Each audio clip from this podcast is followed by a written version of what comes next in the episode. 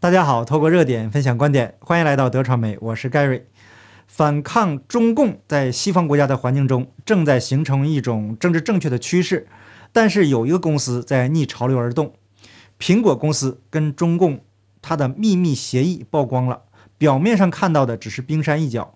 那另外一个话题是啊，在未来三年内，中国在美国上市的企业很可能会全部被清退。那接下来呢，我们就详细的分析一下。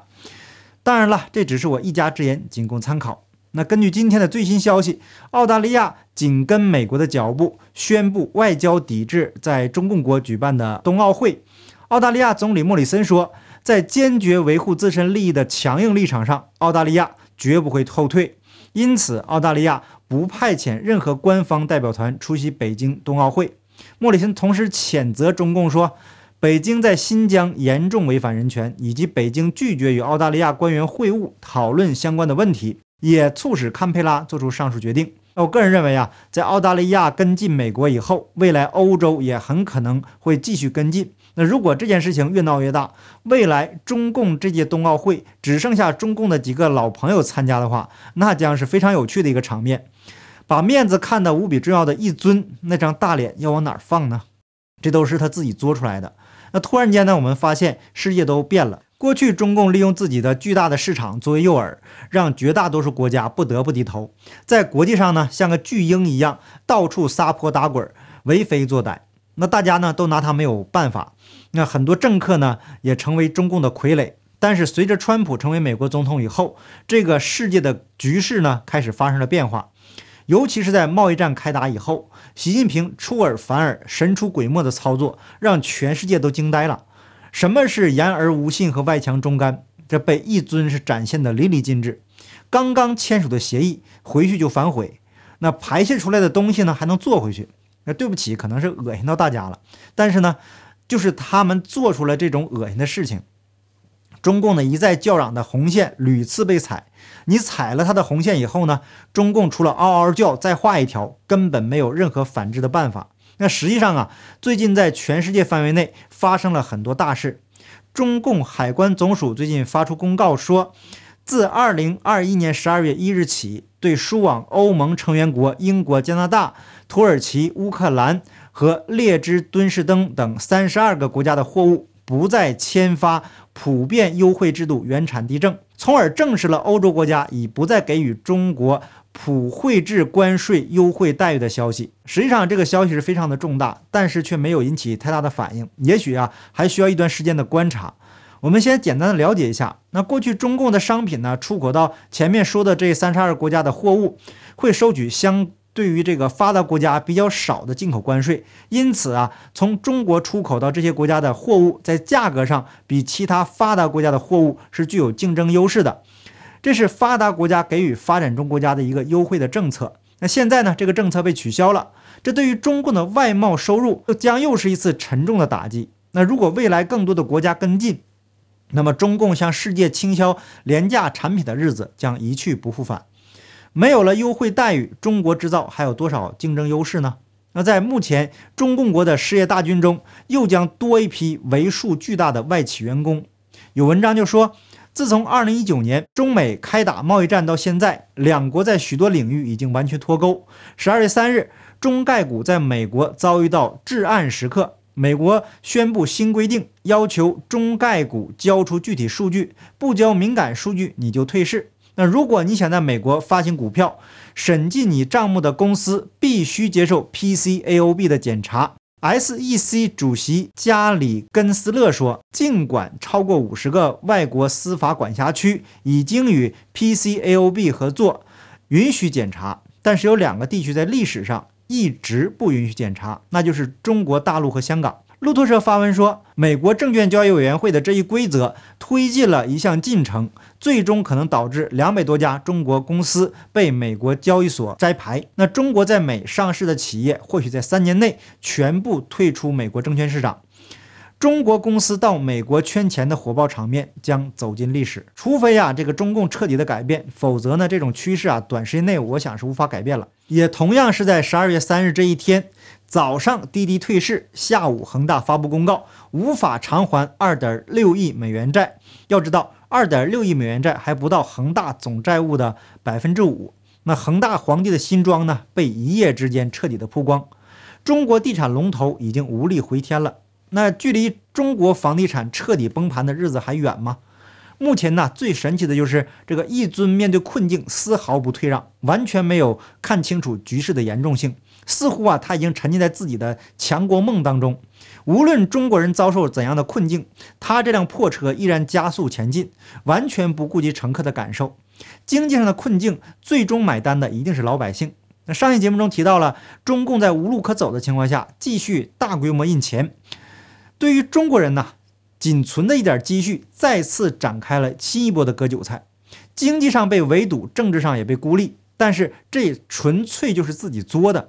本来美国开个民主峰会，没有多少人在意，因为拜登那个状态，大家也心知肚明。可是呢，中国为了让这次峰会有更大的影响力，反反复复帮忙做宣传，生生把一个三流峰会变成了全世界人民都关注的盛会。真不知道中共这些官员呢，脑子是怎么长的？可能啊，是想投一尊所好。一尊是满脑子浆糊，手下的官员就得比谁更混。那一尊好大喜功，下面的官员就溜须拍马。昨天，一位官员因为用力过度，将中共的老底儿给揭了。由于吹捧的语言呢，实在是让人反胃，请大家自行调节一下。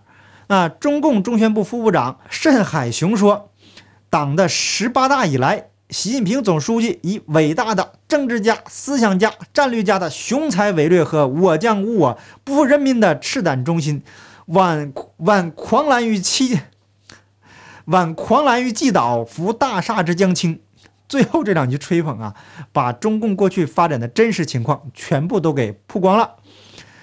不是说大国崛起了吗？原来呀，只是空中楼阁。在中共高速发展的表象下，原来是大厦即将倾倒。